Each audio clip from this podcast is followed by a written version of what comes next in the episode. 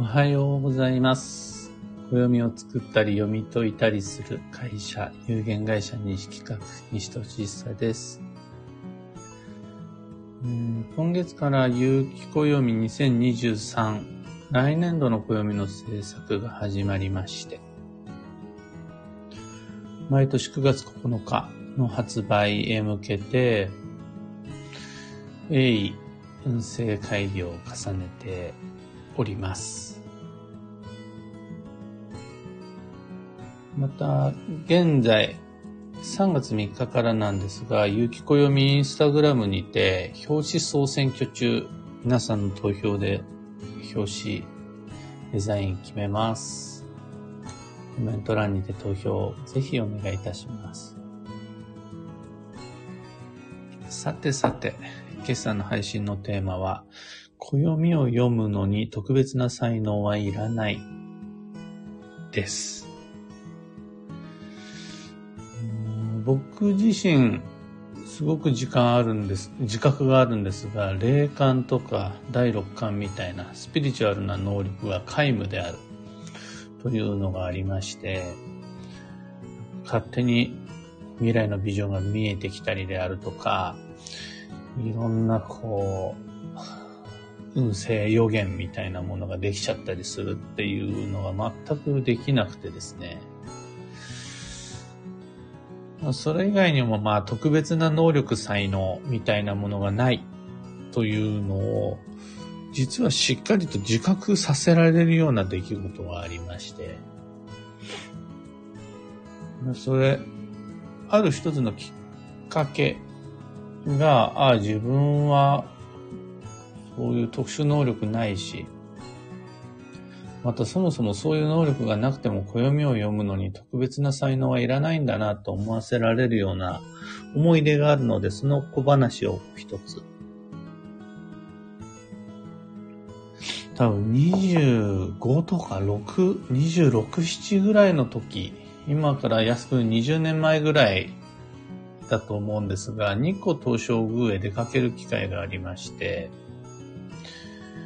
うん駐車場に車を止めて山道へと上がっていく細い道があるんですがその道の途中に鉄相を見る占い師さんがいたんですね。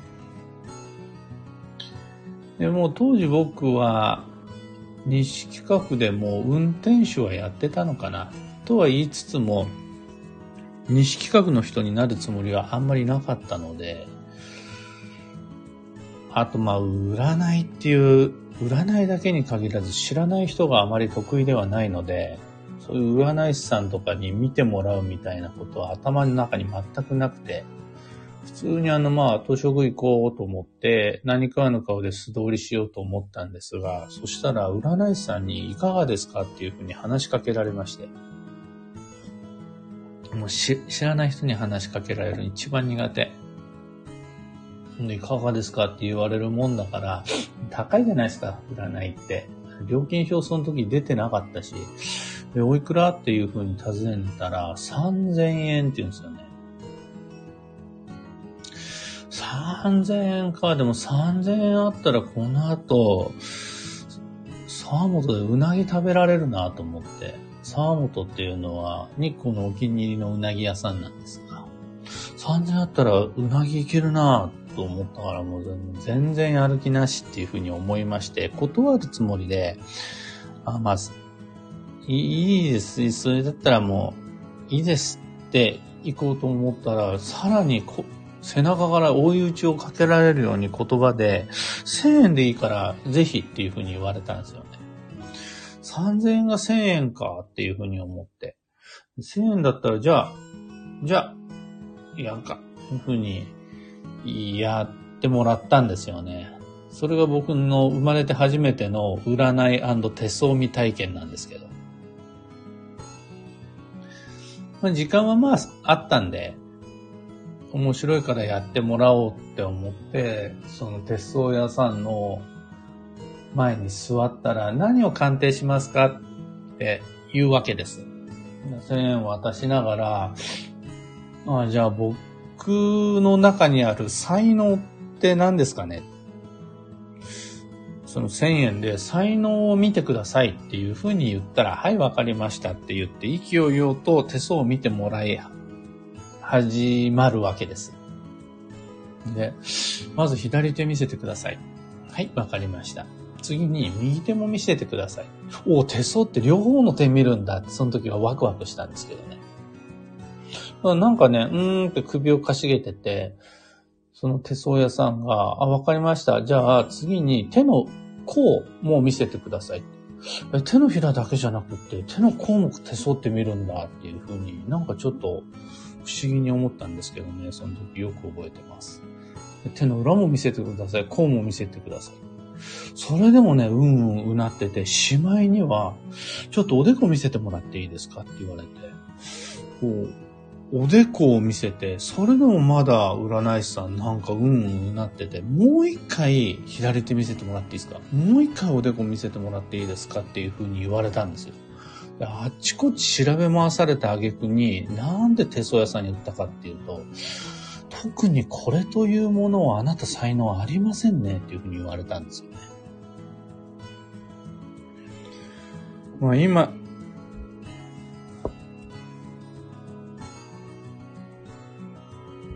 今にして思えば、その、占い師の彼にしてみれば、もう、1000円で値切られてしゃあない。手相を見てあったこの彼の中にも、何かしらの才能は見つけてあげようっていうふうに思って、右手も見て、左手も見て、手の甲も見て、おでこも何度も見て、なんとか頑張って探そうっていうふうに思ったんでしょうが、思ったんでしょうがな、全然見つからずに、最終的には何もないっていうふうになるという。それ、僕もね、実はそれなりになんかあるだろうな。なんか才能はあるんだろうな、と思って見てもらったら、ないって散々探し回った挙句にないって言われて、地味に結構ショックだったんですよね。それでもまあ、あ、まあ、しゃあないって。ないんじゃしゃあないな。特殊能力、西俊久さになし。で、まあ、それなりに、ショックながらも自覚した出来事がそれっていう感じです。比較的僕自身は器用であることは自他ともに認めていて、何でもそつなくこなすタイプではあるものの、特別な特殊な能力はない。で生きております。もう日光東照宮の手相屋さんのお墨付きで特殊能力なしでございます。平平凡な、凡々な普通の人間です。でもね、そういう僕でも暦は読めるんですよね。暦っていうのはつまり、そういった何かしらの特殊能力第六感を用いて読み解くのではなくて、むしろ目を使って時には耳を使ったり、手を使ったりして五感を用いて、その中から自然の流れを読み解く。っていうのが通常です。うんそもそもその、鑑定というもの自体が、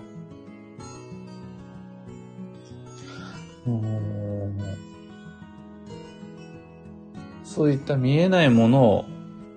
見つけるみたいな感じではなくて、見えるものの中から、今の自分に必要なメッセージであったりとかヒントっていうのを探す。太陽であるとか、月であるとか、風、花、人が言う言葉、自分の身の前、周りで起こる出来事の中から、これが自分の流れ、運、縁をつかむのに、作るのに必要なメッセージであるっていうのをつかみ取る。っていうのが本来の鑑定という作業で、なおかつ、それをよりやりやすくするためのツールとして、暦っていうのが作られたという経緯があるので、水晶玉を使わなくても、風の吹く向きであるとか、太陽が昇る位置を調べれば、それで、いつから田植えをすればいいであるとか、どのタイミングで漁に出ればいいであるとか、いつが子供にとっての成人の日だとかっていうのが、その五感でわかるように作られたツール、これをもって暦とするわけです。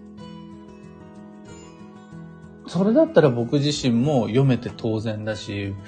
僕にできることであるならばきっとみんなにとっても開いた暦の中からいつお財布を下ろそうであるとか、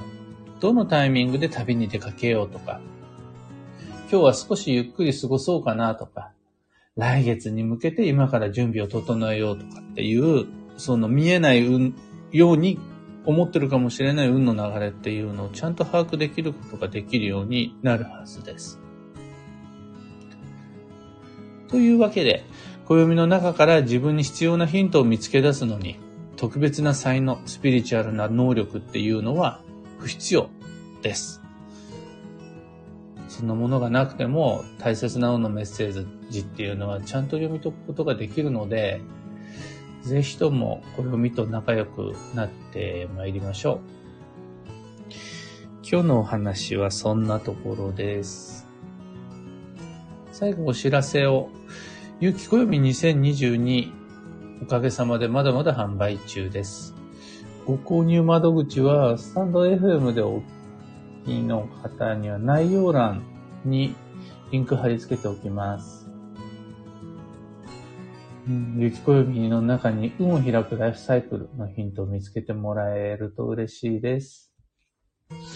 それでは今日もできることできるだけやってまいりましょう。いってらっしゃい。